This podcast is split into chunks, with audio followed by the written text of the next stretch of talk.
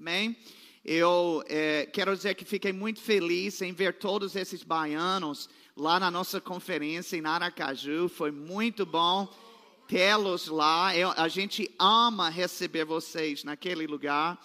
E eu também queria parabenizar com relação à reforma, né? Que eu vi os andaimes lá, já andei por aqui, porque quem é, é pastor de igreja, ele vê aqui, tem gente que olha e diz, vixe, que coisa feia. O pastor, né, ele vê e diz, eita, deixa eu ver como é. Aí ele já vai analisando, né? As pessoas sempre me perguntam lá na nossa igreja, é, apóstolo, já terminou a, a construção, a reforma? Deixa eu, eu vou aliviar vocês de uma pergunta que nunca mais você precisa fazer. A igreja nunca para de reforma e construção ela termina um estágio, ela termina uma etapa, aí quando terminar, Deus já dá outra ideia, outra direção. Por quê? Porque uma igreja é um, é um organismo vivo, é um organismo que está cada vez mais crescendo em quantidade e em qualidade. E uma igreja saudável é uma igreja que sempre está envolvida também em obras. Uma obra de Deus na vida das pessoas e numa obra de Deus na estrutura para receber e acomodar essas pessoas. Amém? Então, que você possa chegar junto mesmo nesses momentos. Não é é, todo dia que tem um projeto, mas quando tem, e eu, eu ouso dizer que isso também é uma oportunidade. Sabia disso? Eu estou tendo o privilégio, junto com minha esposa, de fazer algo que a gente nunca imaginou que iria fazer, que é construir uma casa para nós. Em que momento foi que eu imaginava que eu ia construir uma casa? Naturalmente falando, não tinha coragem, não. Mas a gente embarcou, já estamos mais de 50% realizado nessa obra. Mas tudo isso eu estou dizendo a vocês para lhe, lhe falar uma coisa. Deus falou comigo quando a gente estava nesse processo. E ele disse: Darren, você construiu a minha casa, agora eu vou construir a sua. Deixa eu te dizer uma coisa: quando você se envolve numa obra como essa, na casa de Deus, você acha que está ajudando a igreja? É não. Você está é ajudando a você mesmo. Porque aquilo que você planta, aquilo vai voltar para você. Vocês estão comigo? No livro de Ageu, Deus ele fez um comentário, ele estava chateado com o povo dele. Ele disse: Como é que vocês estão vivendo e morando em casas apaineladas, tudo arrumado, tudo bonito, enquanto a casa do Senhor está um bagaço aqui, né? E aí ele estava dizendo: você tinha que focar primeiro na casa de Deus. Mas existe um outro lado dessa história. O que ele estava dizendo? Ele não estava frustrado que eles tinham casas bonitas e arrumadas. O que ele estava dizendo é: não vamos inverter a ordem. Foque primeiro na minha casa e eu vou cuidar da sua.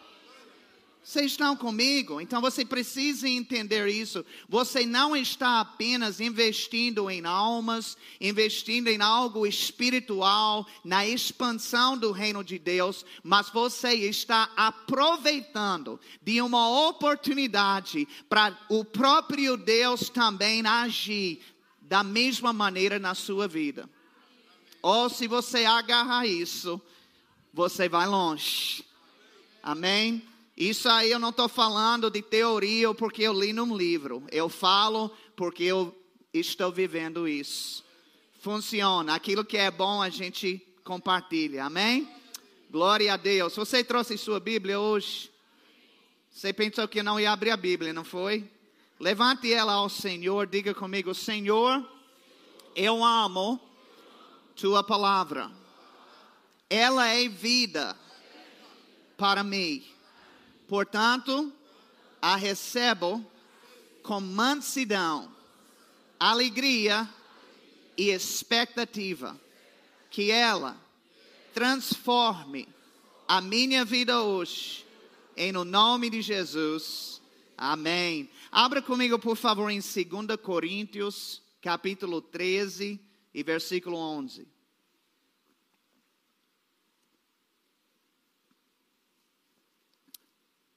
Quero compartilhar algumas coisas aqui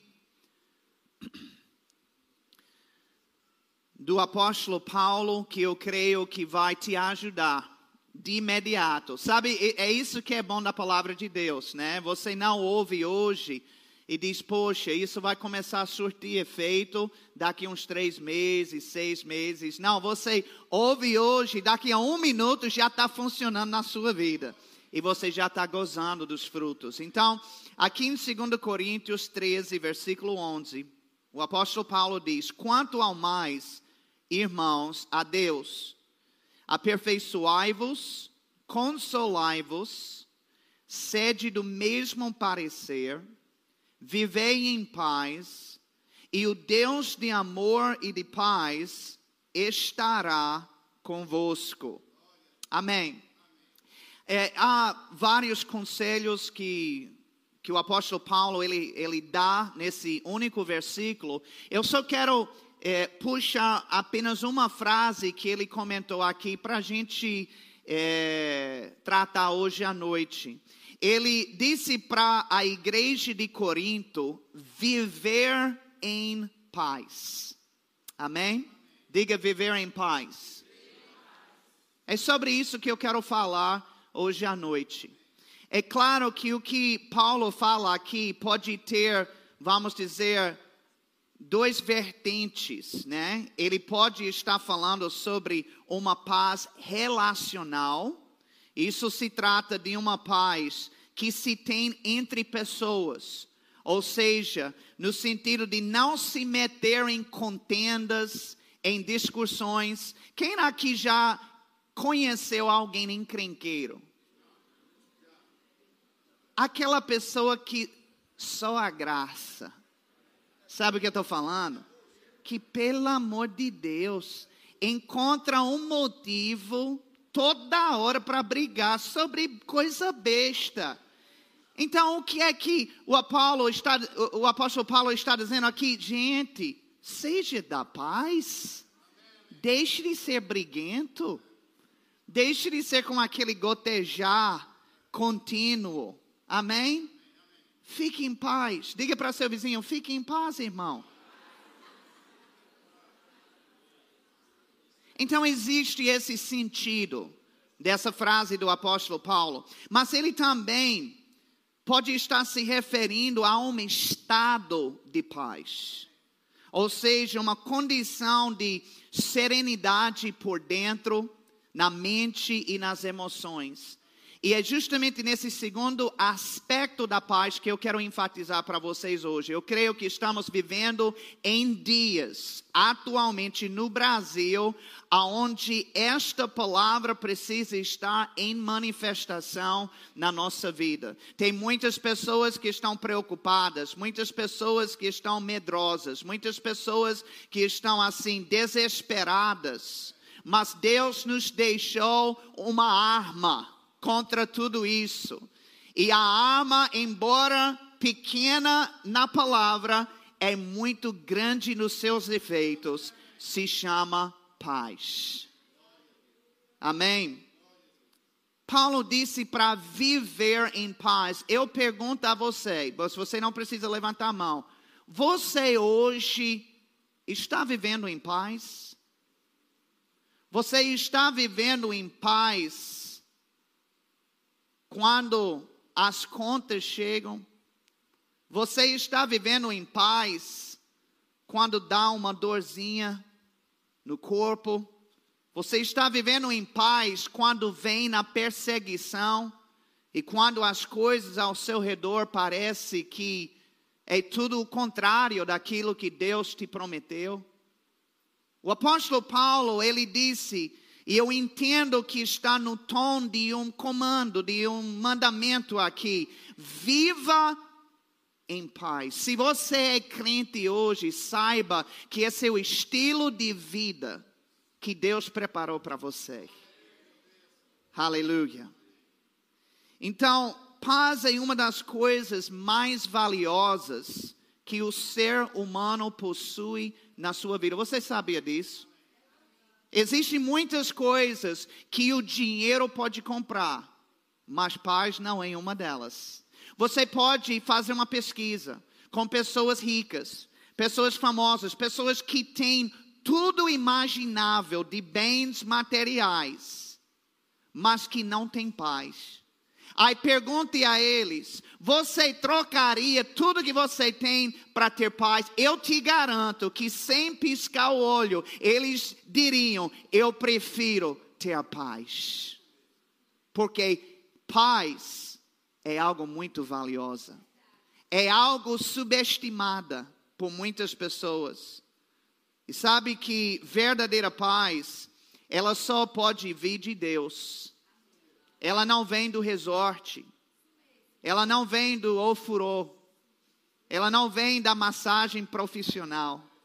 Verdadeira paz vem do trono de Deus. Vem de cima para baixo e depois jorra dentro de nós. Quando olhamos para a Trindade, nós começamos a ver a paz permeando por toda a parte da Trindade, sabia? O Pai é chamado o Deus da paz. Jesus é chamado o príncipe da paz. O Espírito Santo possui o fruto da paz. Então, quem está conectado com Deus está automaticamente conectado com a fonte da paz. Tem gente que acha que a paz é, é uma coisa que está distante dela. E, e você não entende que você está literalmente conectado com ela. Agora, pela maneira que muitos cristãos agem, parece que tudo que eu estou falando, na prática, é o contrário. Porque a impressão que dá é, é de um povo que está mendigando por uma paz que Deus ainda não lhe entregou. É por isso que você pode analisar orações. Às vezes, pessoas oram assim: Oh Senhor, eu estou aflito. Senhor, eu peço, me dê a paz. Oh Senhor, só me dê paz nessa situação. Eu não vou pedir para levantar a mão quantas pessoas já fizeram essa oração. Amém mas eu já imagino, eu mesmo no passado já fiz esta oração. Mas sabe que se nós estamos pedindo a Deus por paz, então isso significa automaticamente que nós não cremos que a temos. Porque jamais iríamos pedir algo que já estamos convictos de que possuímos. Quem aqui tem um pet, um, um cachorro? John, é. John vem para a igreja, é convertido, John, né? Vem de gravata, até eu já vi. A gente, na verdade, eu digo a gente, na verdade não foi nós, né? Foi minha filha quando ela fez 15 anos de idade, três anos atrás, ela sempre queria um cachorro. E a gente liberou, finalmente, depois de muita oração e jejum, feita por ela, né, para mover o coração da mãe, especialmente que estava contra. E é, nós acabamos ah, comprando Nutella, é uma pizza alemã, é, inclusive, ela tem mais ou menos 3 quilos, e 3 anos e pouco de idade, tem uns 3 quilos, e é o xodó da caça. Mas sabe que a, a, o cachorro, a maioria, tem uma característica que é interessante. Você que tem já deve ter visto. Eles correm atrás do próprio rabo. Alguém já viu isso?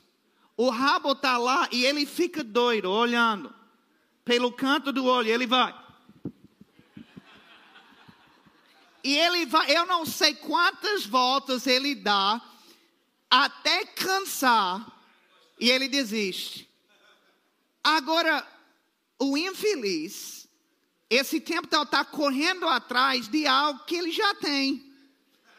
Vocês estão comigo? Ele está tentando pegar algo que ele sempre teve. E sabe que a gente fica rindo do cachorro, mas essa é a vida de muitos cristãos no que se trata da paz. Eles estão correndo, feito um louco, atrás de uma paz que ela já tem, que já está dentro dela. Que é uma prova disso, isso não é conversa de pregador, não. Eu posso lhe mostrar na palavra de Deus. E quem melhor para lhe convencer do que o próprio Jesus Cristo? Então, abra comigo no livro de João, capítulo 14.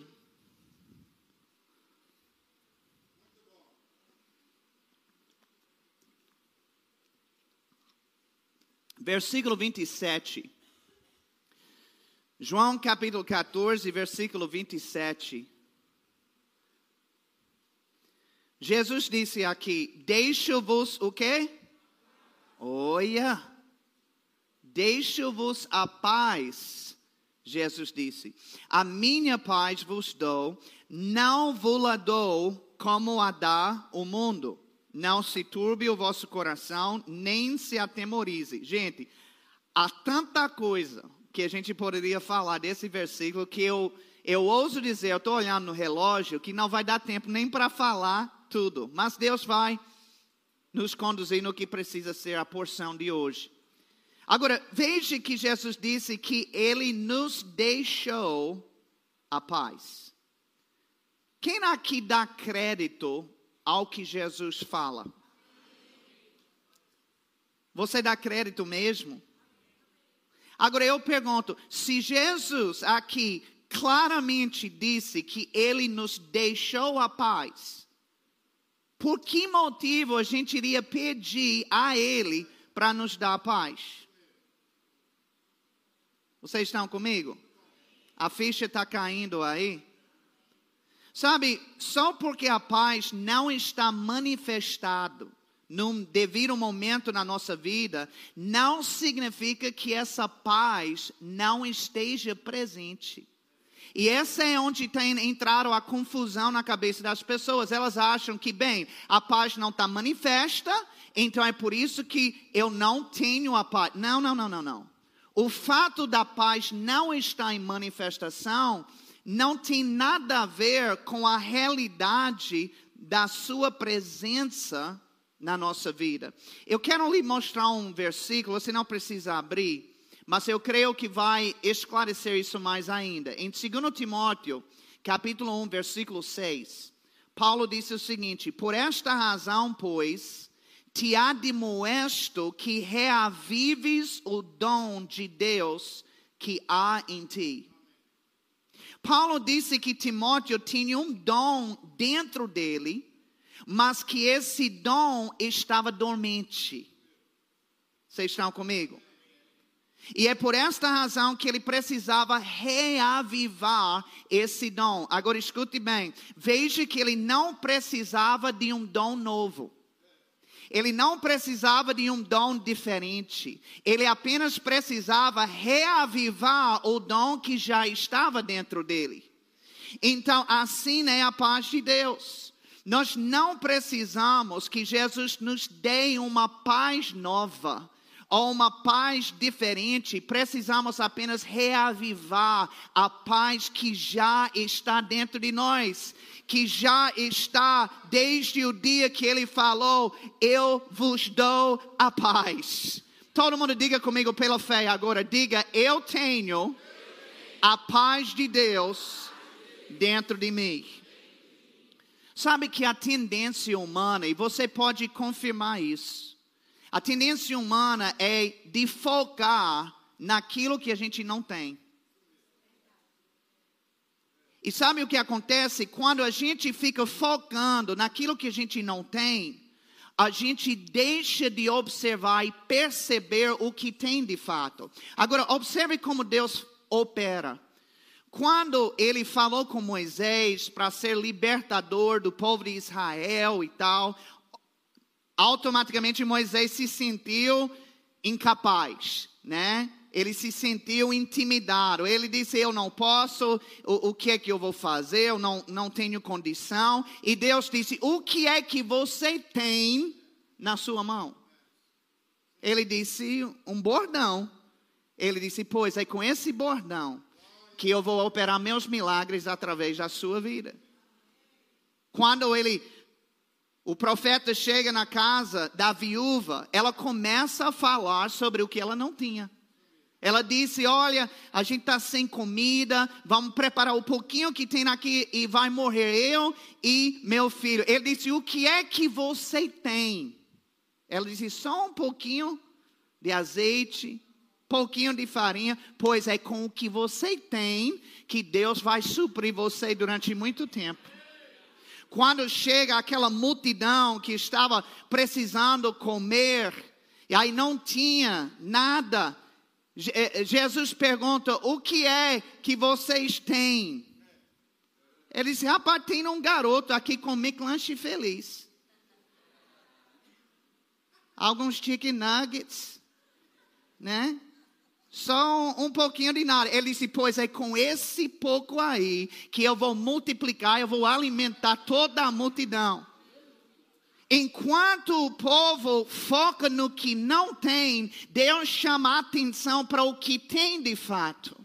E o que é que a igreja tem feito é que eles têm dito: olha, eu não tenho a paz, eu não, eu não tenho dinheiro, eu não, eu não tenho saúde, eu não tenho. E Deus está dizendo: não, não, não, não, você está enganado, você tem muito mais do que você imagina. Olha, eu vou lhe dizer uma coisa: se a gente começar a meditar, no que a gente já tem hoje, vamos sair daqui dizendo: rapaz, eu sou rico, eu sou farto, eu sou abençoado. Aleluia! E não é muita coisa, não, é só mudar aqui. É só virar a chave aqui e você começa a focar no que você tem. É com o que você tem hoje que Deus vai operar grandes milagres na sua vida. Você diz, ah, apóstolo, eu quero prosperar, eu quero que Deus abra portas. Eu pego, o que é que você tem hoje? Como você está lidando com aquilo que você tem hoje? A Bíblia diz que aquele que é fiel com pouco, ele se demonstrará fiel com muito. Eu lembro uma pessoa que falou para mim numa campanha que tinha da igreja, disse: "Eu tenho um terreno em tal lugar, assim que vender". Ele disse: "Nós vamos dar para a igreja". Até hoje. Né? Pessoa diz: "Olha, eu se eu receber aquela promoção no trabalho, eu vou ganhar três vezes mais e eu vou dar o dízimo e tudo. Mas não está dando o dízimo com o salário mínimo. Sabe qual será o resultado? O mesmo. Amém?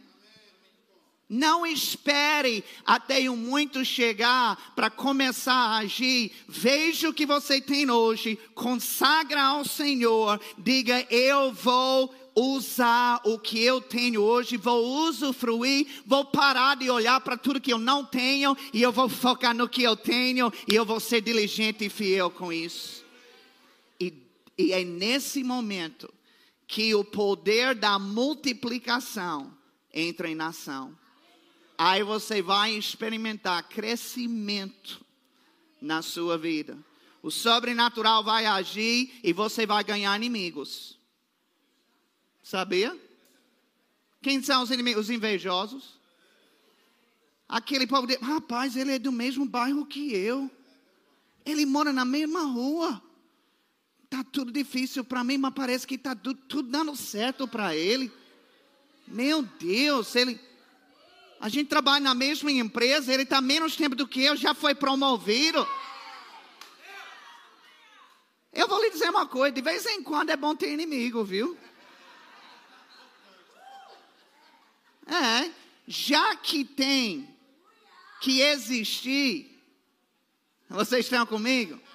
Me entendam, não estou promovendo a inveja, mas eu estou dizendo, mas graças a Deus que a gente está dando motivo para isso, né? O melhor é que todo mundo visse e dissesse: Meu Deus, eu quero isso também. Como foi que você conseguiu? E a gente compartilha que não é o nosso mérito, a gente diz é Deus, é Deus, é Deus. E se eles aceitarem, então eles vão desfrutar da mesma coisa, porque Deus não tem acepção de pessoas, o que ele faz por um, ele fará por todos. Amém? É isso que o pastor Raimundo estava falando logo, logo na abertura. Ele disse: Olha, isso que eu estou falando, eu conheço ele, eu sei que é verdade, eu sei que ele é dizimista, eu sei que ele dizima de tudo. Então, quando ele diz, Eu tenho feito isso e Deus tem abençoado minha vida, faça você e vai acontecer. Por que ele fala isso? Porque Deus não tem acepção de pessoas. Quem honra a palavra e os princípios dele vai ser honrado do mesmo jeito. A sua história pode diferenciar em detalhes, mas em princípio vai ser tudo a mesma coisa. É bênção. Aleluia. Glória a Deus. Então, estamos falando sobre a paz. Pelo menos estávamos, né? E eu fico pensando sobre Jesus. Quantos sabem que O cabeça de uma igreja é um referencial, não é? É um exemplo para nós, o nosso pastor. Mas maior exemplo não existe do que Jesus. Jesus é o nosso exemplo em tudo. Eu pergunto a vocês, quantas vezes nos evangelhos vocês viram a Bíblia falando sobre Jesus roendo as unhas? Oh, meu pai. A cobra está fumando aqui, meu pai. Me ajude aqui. Jesus puxando os cabelos, tentando descobrir como é que a gente vai resolver essa parada. Você não vê, você vê Jesus em cada estreito, em cada ameaça, em cada dificuldade, e ele de boa. Olha, mas a filha de Jairo está morrendo, vai morrer a qualquer momento. Diga a eles que eu chego já. Eu não vou fazer nenhuma piada de baiano aqui agora, não. Viu? A vontade é muita, mas eu não vou fazer.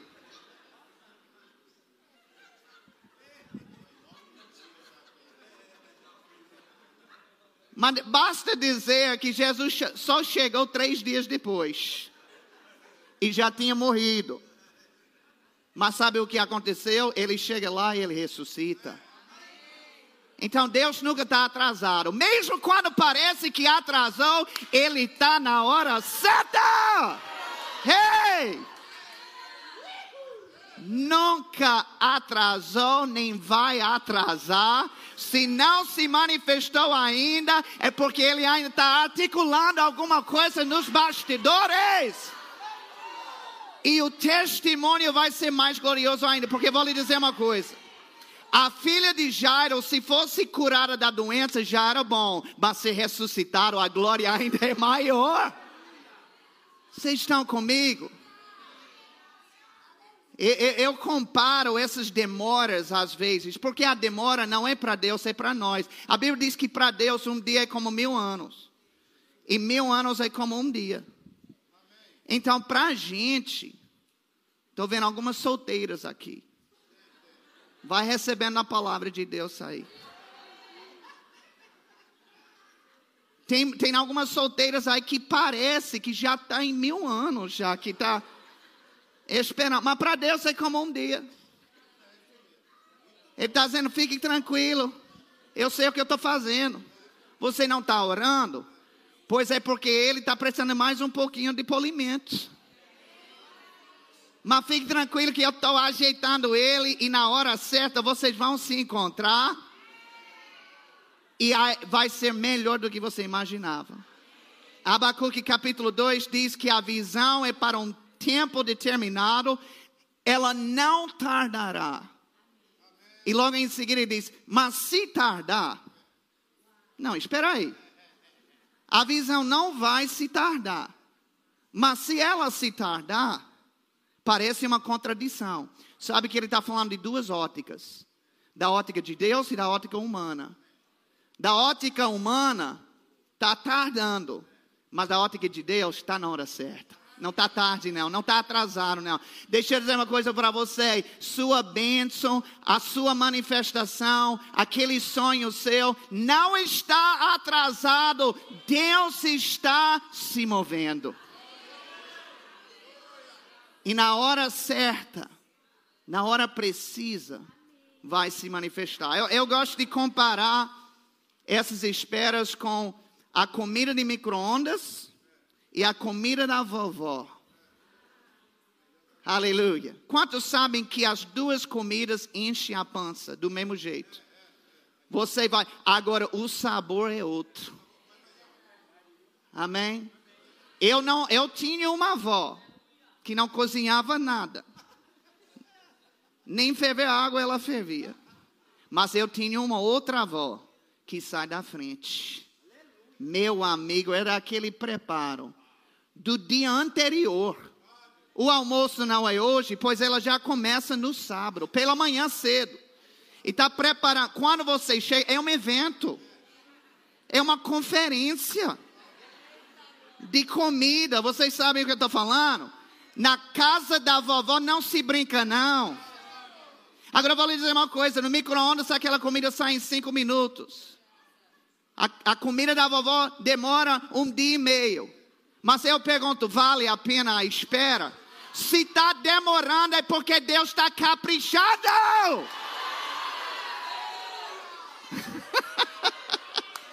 Ei!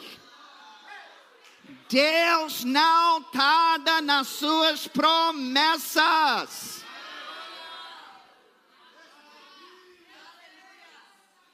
É por isso que você pode ficar em paz, tranquilo. Jesus, o ser humano mais tranquilo que já andou na face da terra, e quando eu fico pensando sobre o momento que ele mais demonstrou a força da paz na sua vida foi quando ele estava num barco e ele enfrentou uma tempestade. Quem lembra disso? E estava com ele os discípulos, não foi? Agora, os discípulos estavam em pânico. Eu não sei, eu tive a experiência, eu nunca esqueço disso. Quando eu era criança, eu vi uma pessoa cortar a cabeça de uma galinha. Tinha um tronco aqui. Ele pegou a galinha e cortou a cabeça da galinha. Alguém já viu isso? Agora, o que me surpreendeu não foi cortando, já foi meio grosseiro para mim, como criança, vendo aquilo, mas para mim o mais surpreendente foi o depois. Aquela galinha sem cabeça. Ah! Bem, não fazia barulho porque não tinha cabeça, né? Mas corria. Corria, cara, de meu Deus. Já viu aquele filme de terror, né, que o cara sem cabeça, né? Quem já viu um filme de terror? Vocês assistem essas coisas, é? Eu não disse que eu assistia, eu só estava perguntando. Mas os discípulos estavam que nem numa galinha sem cabeça naquele barco, todos os doze correndo em pânico. Agora veja, a Bíblia diz que Jesus estava dormindo. Dormindo. A impressão que dá é que os discípulos estavam num, num barco bem pequeno, bem fraco, quase inundando, e Jesus estava num cruzeiro. Não é a impressão que dá? Dois barcos. Não, queridos, é o mesmo barco. Todo mundo estava no mesmo barco, eles apavorados e Jesus dormindo. Eu ouso dizer, bem, não posso confirmar, Edma fica me dando bronca, mas. Roncar é doença? Então, eu vou pedir para a pastor Raimundo orar por mim depois, para ser sarado. Basta dizer que ele estava num sono profundo. Aquele sono reparador. Sabe que tem gente aqui que está precisando daquele sono reparador? Tem gente que tem insônia, não é porque é doença, não, é preocupação mesmo. É a falta da manifestação da paz, porque dorme pensando nos problemas e acorda pensando nos problemas. Quando você pensa no problema, a única coisa que você deve pensar é como vai ser maravilhoso a maneira que Deus vai resolver aquela parada para você. Você deve olhar para seu problema com alegria. Dizer, meu Deus, esse problema parece tão grande, mas Deus vai dar um jeito nele. Olha, eu estou animado porque eu não sei como ele vai fazer. Uh, mas vai ser maravilhoso. Olha, eu estou contando os dias para eu contar o testemunho lá na igreja de como Deus vai resolver esse problema. Não é que você não vai pensar no problema, é que você vai pensar do jeito certo. Vocês estão comigo? Uh! Aleluia. Então tem gente que está precisando dormir. Aquele sono reparador. Para que você possa continuar fazendo a vontade de Deus. E lá estava a reação, duas reações totalmente diferentes. Dentro do mesmo barco, na mesma situação. Quantos sabem que o crente, ele deve ter uma reação totalmente diferente do incrédulo perante as coisas da vida.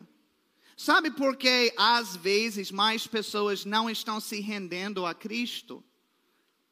É porque quando olha para a igreja, a igreja está tão doente tanto quanto os incrédulos. A igreja está tão apavorada tanto quanto os crentes a igreja está tão medrosa tanto quanto os crentes. Já estão falando aí sobre a volta do Covid. Tem crente que já está botando três, quatro máscaras. E, e, e, me entenda, se você entender que tem que usar máscara, fique à vontade. Agora, botar máscara com medo, sem paz, Deixa eu dizer uma coisa, a Bíblia diz em Salmos: se Deus não guardar a cidade, aqueles que aguardam, aguardam em vão. O que sustenta a nossa vida e a nossa saúde é o Senhor Je é, é, Jesus Cristo, Jeová Rafa. Amém. Vocês estão comigo? No aeroporto agora já estão exigindo. Edma veio de Paulo Afonso e teve que botar máscara. Amém? Queridos, notícias ruins sempre vão vir. E nós temos que aprender como igreja como reagir. E a gente reage da mesma maneira que Jesus reagia com fé, com autoridade. Você não é fraco, não. Você não é um bichinho coitado, não. Você é filho do Rei dos Reis. Você é revestido de autoridade no nome do Senhor Jesus Cristo. Você foi chamado para pisar sobre serpentes e escorpiões e sobre todo o poder do mal. Você sabe o que é isso? Todo o poder, não é a metade, não, é porque tem pessoas que acham que quando for um demôniozinho, um demônio júnior, Aí sim, mas se for uma legião, pelo amor de Deus, vamos ligar para fulano. Vamos ligar para dona Vânia. Porque ela ensina a autoridade do crente e, e, e a patente tem que ser maior. Porque é uma legião. Aí o que está acontecendo? Graças a Deus que vem ela como uma mulher de Deus. Mas isso demonstra que você se vê como um coitado, vítima abaixo. Deixa eu dizer uma coisa: o crente novo convertido que nasceu de novo ontem tem a autoridade para botar para correr todos os demônios do inferno. Ele não tem que se formar na universidade de expulsação de demônios para subir de degrau. Não, a autoridade é a mesma. Eu não tenho mais autoridade hoje do que eu tinha quando eu tinha 12 anos de idade e eu disse sim para Jesus Cristo. É a mesma autoridade. A única diferença é que eu aprendi o que eu não sabia que eu tinha naquela época e hoje eu tenho fé para executar o que eu não tinha fé naquela época. Mas a autoridade é a mesma. Vocês estão comigo? Aleluia. Então, É muito bom pregar para vocês, sabia? A gente vai falando coisa que nem pretendia falar. Vocês sugam. Sabe o que é isso? Isso é Deus respondendo à sua fome. O pregador pode vir com o preparo o que for, mas quando começa a puxar daí, o que ele precisa entregar vai sair. E você vai para casa suprido com aquilo que Deus planejou e preparou para você para esse dia. Aleluia. Então, pode haver um caos por fora mas tem que haver bonança por dentro do nosso coração. Eu acho interessante porque foi exatamente isso que aconteceu com Jesus. A Bíblia diz que o, o, o, o pau estava quebrando lá na tempestade, pesado, e ele estava dormindo. Eu, eu estou convicto de que se os discípulos não tivessem sacudido, você tem, com certeza eles sacudiram Jesus. Empurrando, Jesus! Pelo amor de Deus, Jesus! Ainda chegaram a dizer: Você não se importa que todo mundo vai morrer? Tem gente que ora assim. É, Senhor, pelo amor de Deus, o Senhor não sabe, eu tenho essas contas. Oh, meu Deus! Como eu vou pagar? É exatamente desse jeito. Como se Deus, depois de, eita, é mesmo? Puxa, olha, me perdoe, eu estava eu estava cansado, eu estava cochilando, aí esqueci totalmente, cara, da sua situação. A Bíblia diz que Deus conhece antes mesmo de a gente pedir, Ele já sabe qual é a nossa necessidade. E outra coisa, Ele não apenas sabe, mas Ele já tomou as providências. Quando Abraão estava subindo naquele monte com seu filho, o filho olhou para ele, olhou para a lenha, olhou para o material e disse: Ô painho, ele era baiano. Ele, ô painho, eu estou vendo o fogo, estou vendo a lenha, mas o holocausto, o principal está onde? Aí Abraão disse: Filho, Deus proverá. O que ele não sabia é que enquanto eles subiam do monte desse lado, o holocausto estava subindo o mesmo monte do outro lado. E quando eles chegaram no topo, o sacrifício já estava preso dentro do arbusto, aguardando ele. Deixa eu te dizer uma coisa: sua bênção já está lá. Está só esperando você chegar. Você, eu estou esperando em Deus. Não, Ele está esperando você chegar lá. Que a provisão está e quando você andar naqueles passos de obediência, e você chega, você, meu Deus, estava assim, pup, tá aí. Foi assim minha esposa. Minha esposa não é linda? Não é maravilhosa? Gente, eu, eu consagrei essa área da minha vida. Estou falando para a gente solteiro aqui, eu não sei porquê. Tem gente que está precisando. Aí eu consagrei essa área da minha vida ao Senhor e eu estava focado em Deus, fazendo a sua obra. E quando eu menos esperar, lá ela estava, em meu coração.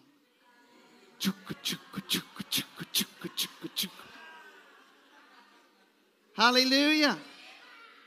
Eu estava orando, distante, em outro país, e Deus, na casa dela, estava tratando com ela, preparando ela para que a gente tivesse esse encontro. E quando teve, tudo casou. Deixa eu dizer uma coisa: a sua provisão, seja lá o que for, está subindo simultaneamente com a sua obediência. Quanto mais passos de obediência você tomar, mais a provisão vai chegar e se encontrar. Aleluia. Aleluia. Cadê nosso tecladista? Venha o grupo de louvor todo, por que não, né? Aleluia. Eu estou vendo números vermelhos ali. E eu acho que isso não é um bom sinal.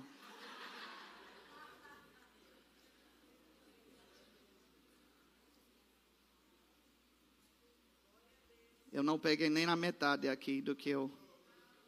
Eu acho que vai ter que me convidar de volta para.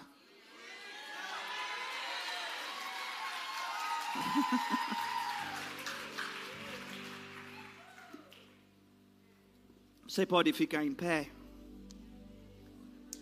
Aleluia. Glória a Deus. Eu costumo dizer o seguinte: que se a gente ensina nossos filhos a serem educados, né? E uma das coisas que a gente ensina é se, olha, se alguém te der alguma coisa, você agradece. Deixa eu perguntar: alguém recebeu de Deus alguma coisa hoje à noite nesse culto? Então seja educado, agradeça a Ele, porque é dele que vem a provisão, as palavras, o encorajamento, a manifestação da Sua glória. Aleluia, aleluia. Te amamos, meu Pai. Te agradecemos, meu Pai. Oh, glória a Deus.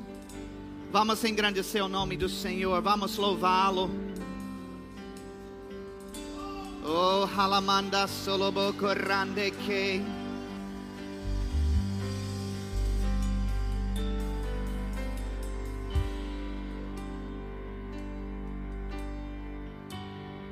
E oh, quão lindo esse nome é. Oh, quão lindo esse nome é. O nome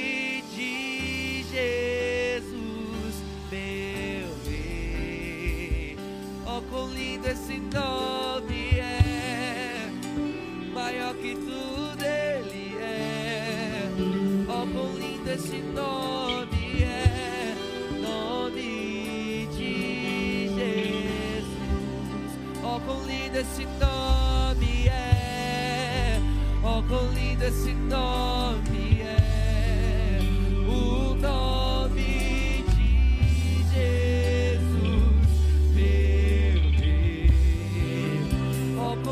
esse nome é. Maior que tudo ele é. Oh, quão lindo esse nome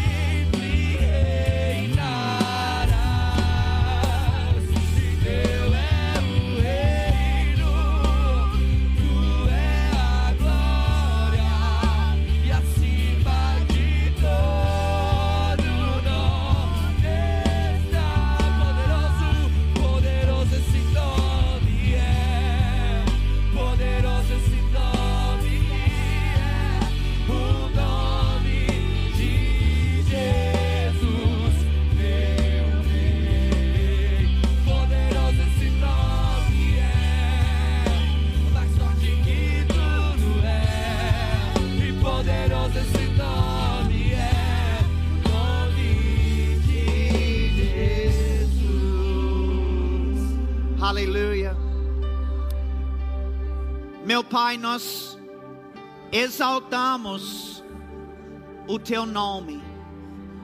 As pessoas falam tanto sobre a força do maligno, a força dos problemas, mas aqui, neste lugar, nesse momento, nós exaltamos o poder do nome de Jesus e acreditamos que é o poder sobre todo poder, o nome sobre todo nome. E é a solução de todos os desafios e todos os problemas. Agora eu aproveito e eu falo para os problemas na vida desses meus irmãos aqui hoje à noite. Pessoas entraram aqui com problemas graves, problemas difíceis, problemas nos quais eles não sabem nem como desenrolar. E é justamente porque não é para eles desenrolarem nada. É para eles lançarem os seus cuidados sobre ti. Porque o Senhor vai fazer por eles o que eles não podem fazer por eles próprios. Eu sinto o Espírito de Deus dizendo: a, ba a batalha não é tua, mas é minha, diz o Senhor. Aleluia. Qual é o meu papel, apóstolo? É lançar aquele peso, lançar aquele fardo sobre o Senhor. Sabe por quê? Porque Ele tem cuidado de ti. Ele te ama. Aquilo que é de mais pesado para nós, para Deus é fichinha. Para Deus não é um nada. Então, por que a gente não joga para aquele que não tem problema e dificuldade nenhuma em resolver? Problemas eu falo para vocês agora. Cada dificuldade, cada rolo, em nome de Jesus Cristo.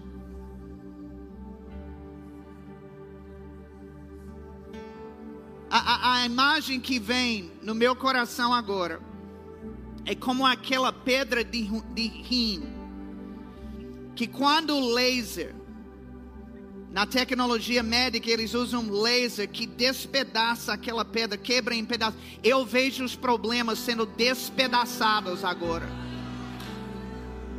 A Bíblia diz que a unção despedaça o jugo do inimigo. Então, todo problema nós declaramos despedaçado na autoridade do nome de Jesus Cristo.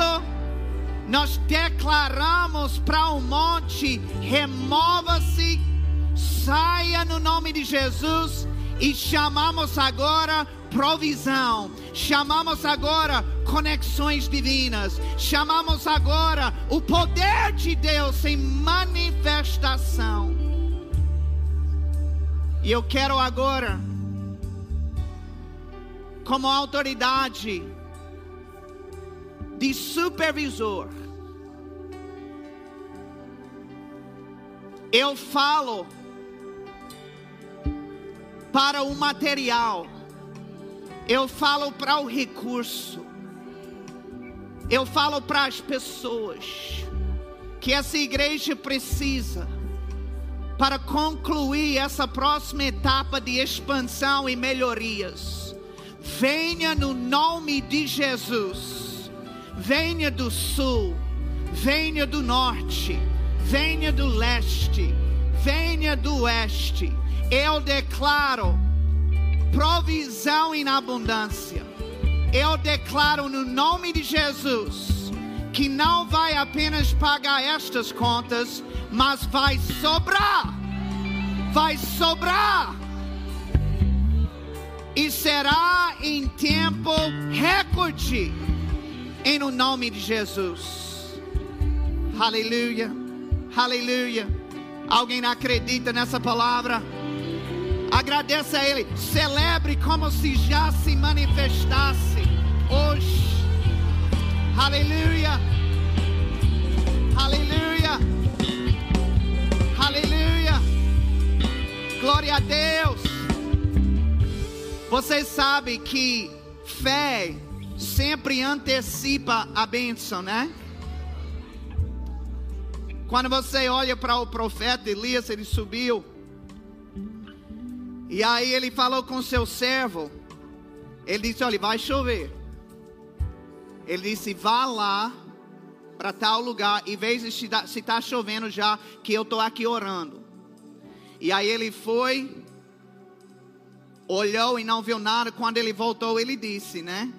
Ele deu o relatório: Olha, não tem nada, não tem chuva nenhuma. Essa é a fase que a maioria dos crentes desabam. Mas eu estava orando, eu estava crendo, eu estava certo, eu queria manifestar, mas Fulano disse que não tem nada. E quem disse que Fulano tem a última palavra? A última palavra é do Senhor. E é esta palavra do Senhor que tem que estar no seu coração e na sua boca. Enquanto você tem fôlego para soprar a palavra de Deus, então está valendo. A promessa está na validade. Ele disse: Você não viu nada, nada, então volte. Acho que você não olhou direito. Ele voltou, não viu nada, deu o mesmo relatório. Seis vezes isso aconteceu. A nossa fé tem que ser persistente. O diabo, ele é muito persistente. Mas nós temos que ser mais persistentes do que ele. Ele está falando, é, não tem nada, ah, tem sim, não tem nada, tem sim, não tem nada, tem sim, não tem nada, tem sim, não tem nada, tem sim. Persistência. E na sétima vez, você sabe que sete é o número da perfeição. Sete é o número de um ciclo concluído. E na sétima vez, eu, eu creio que o servo veio dar notícia com um sorriso amarelo. Porque ele viu que de fato tinha uma coisa, mas era meio sem vergonha, sabe? Ele viu uma nuvem, mas era do tamanho da mão de um homem. Desse tamanho. E dependendo da mão, eu tenho uma mão relativamente pequena, então a nuvem, se for igual à minha mão, coitado. Aí ele vê o meu assim, não sei, imagino eu.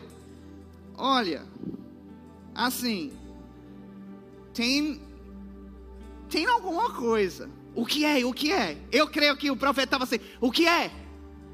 Quem tem fé tem, tem expectativa. Quem tem fé sabe que a qualquer momento, aí qualquer coisa que fala é. Será que é isso já? Ele disse é o seguinte, profeta, é, tem uma nuvem. Agora, é o tamanho da mão de um homem da mão de um anão, inclusive. Deste tamanho, bem miúdo. Sabe o que o profeta fez? A Bíblia diz que ele levanta, é isso! Diga para o rei Acabe para se preparar, porque há ruído de abundante chuva! Chuva! Chuva! Ei! Como é que você pode ver uma nuvem desse tamanho e já começa a declarar abundante chuva, é porque você está na fé, e a fé antecipa a chegada da bênção. Eu pergunto: o que é que você está crendo para receber de Deus? Para manifestar na sua vida. Você tem uma oportunidade hoje à noite para antecipar a bênção. A nuvem já apareceu. Aleluia. Aleluia. Uh!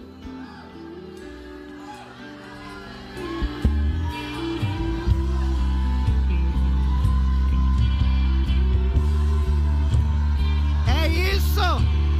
É isso! Yeah! Yeah! Uh!